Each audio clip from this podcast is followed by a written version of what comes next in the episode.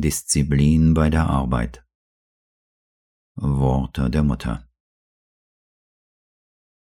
Ohne Disziplin ist keine ordentliche Arbeit möglich.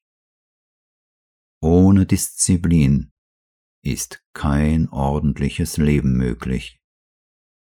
Und vor allem, ohne Disziplin ist keine Sadhana möglich. Jede Abteilung hat notwendigerweise ihre eigene Ordnung, und du musst die Regeln deiner Abteilung befolgen.